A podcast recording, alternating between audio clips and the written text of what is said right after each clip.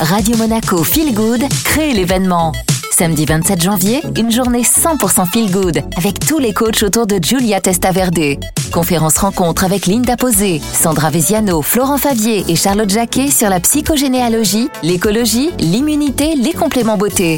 Toute la journée, des ateliers oracle, colorimétrie et bien-être visuel et une pause gourmande version Elsie.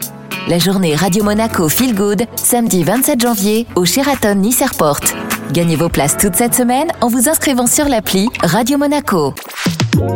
Radio Monaco, l'invité Feel Good. Excellent début de semaine, vous êtes à bord de Radio Monaco Feel Good et vous retrouvez Florent Favier. Bonjour Florent. Bonjour Julia, bonjour tout le monde. Vous faites partie de la team My Positive Impact. Aujourd'hui, on parle de la COP28 qui s'est achevée il y a quelques jours et il y a beaucoup de positions divergentes. Certains parlent d'un accord historique, d'autres d'un rendez-vous raté avec l'histoire.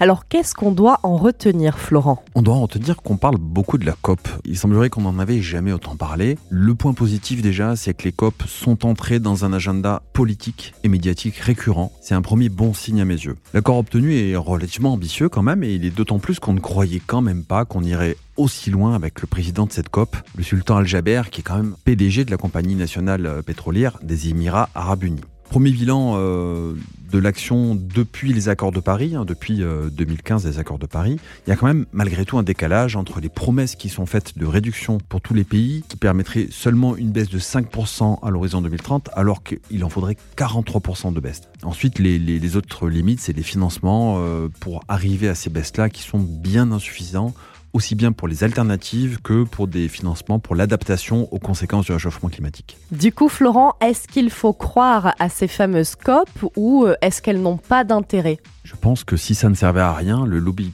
pétrolier ne se serait pas fendu d'envoyer euh, près de 2400 négociateurs euh, lobbyistes qui sont venus pour essayer d'influencer les choix qui ont été faits par les différents pays. Pour moi, le premier enseignement, c'est que le camp des énergies fossiles commence à regarder l'inéluctable en face on va sortir du pétrole, ça prendra du temps, ils vont se battre pour que ce soit le plus tard possible, mais finalement, je pense qu'il y a une espèce de prise de conscience des pays euh, et des producteurs de pétrole qui est assez euh, forte. Le président de la COP a été décrié, mais finalement, le fait qu'il soit lui-même euh, un producteur de pétrole l'a mis dans une situation où il s'est senti un peu obligé d'obtenir un accord.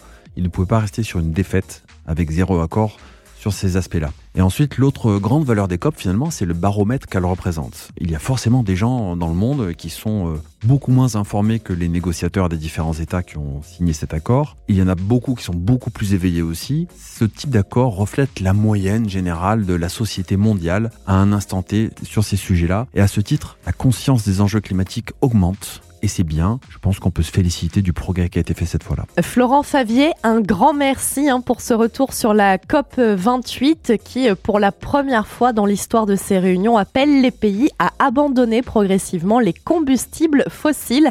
Je vous laisse l'interview en podcast et on enchaîne avec le retour de la musique.